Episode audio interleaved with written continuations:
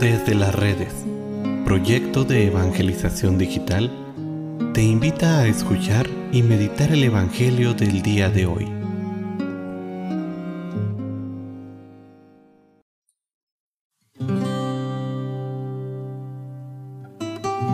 El día de hoy, viernes 25 de marzo. Escuchemos con atención el Santo Evangelio según San Lucas. En aquel tiempo, el ángel Gabriel fue enviado por Dios a una ciudad de Galilea llamada Nazaret, a una virgen desposada con un varón de la estirpe de David, llamado José. La virgen se llamaba María. Entró el ángel a donde ella estaba y le dijo, Alégrate, llena de gracia, el Señor está contigo. Al oír estas palabras, ella se preocupó mucho y se preguntaba qué querría decir semejante saludo. El ángel le dijo, No temas, María, porque has hallado gracia ante Dios.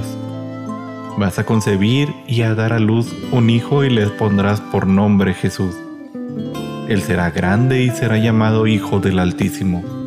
El Señor Dios le dará el trono de David, su padre, y él reinará sobre la casa de Jacob por los siglos, y su reinado no tendrá fin. María le dijo entonces al ángel, ¿Cómo podrá hacer esto puesto que yo permanezco virgen? El ángel le contestó, El Espíritu Santo descenderá sobre ti, y el poder del Altísimo te cubrirá con su sombra. Por eso, el santo que va a nacer de ti será llamado Hijo de Dios. Ahí tienes a tu parienta Isabel, que a pesar de su vejez, ha concebido un hijo y va en el sexto mes la que llamaban estéril, porque no hay nada imposible para Dios. María contestó, Yo soy la esclava del Señor, complace en mí lo que has dicho. Y el ángel se retiró de su presencia. Palabra del Señor. Uno de los valores más exquisitos que forman parte del reino de los cielos es la disponibilidad. La fiesta que hoy celebramos tiene que producir en nosotros esta inmensa alegría, porque celebramos esta disponibilidad, este sí definitivo, este amén y conclusión de nuestra fe.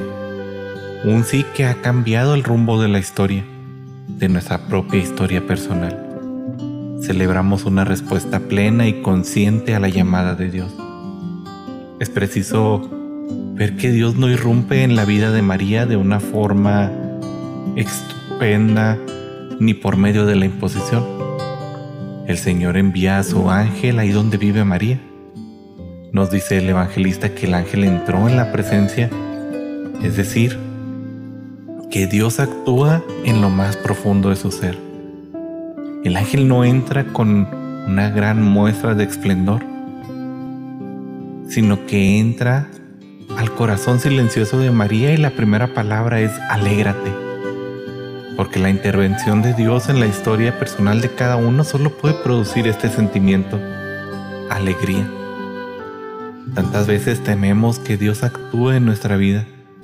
Tenemos miedo que nos transforme o que nos exija demasiado. Tenemos miedo a perder las seguridades terrenas y nos olvidamos de esta palabra del ángel Gabriel.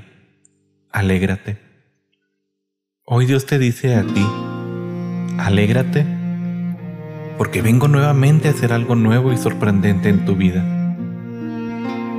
Hoy en esta solemnidad de la encarnación del Hijo de Dios en el seno de María, nos llama a nosotros mismos para que demos nuestro sí sin miedo, para que nos dejemos sorprender por las maravillas de Dios, para que dejemos que el misterio de Dios cambie el rumbo de nuestra propia historia personal.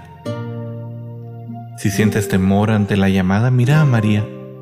Ella es el testimonio de una confianza puesta totalmente en Dios. Ella no sabía lo que le esperaba tras ese sí. Sin embargo, creyó. Y es gracias a este sí que hoy experimentamos la redención en nuestras propias vidas. Tal como dicen las palabras de San Agustín, nunca hubieras vuelto a la vida si Él no hubiera venido a un encuentro de tu muerte. Te hubieras derrumbado si Él no hubiera ayudado. Hubieras perecido si Él no hubiera venido. El día de hoy, esta palabra, esta invitación que nos hace el Señor, no temas María, nos la hace a cada uno de nosotros desde lo más profundo de nuestro corazón. Él sabe lo que tenemos, sabe los miedos que tenemos, sabe nuestros proyectos, pero solo nos pide una cosa, nuestra propia disposición a seguir su voluntad.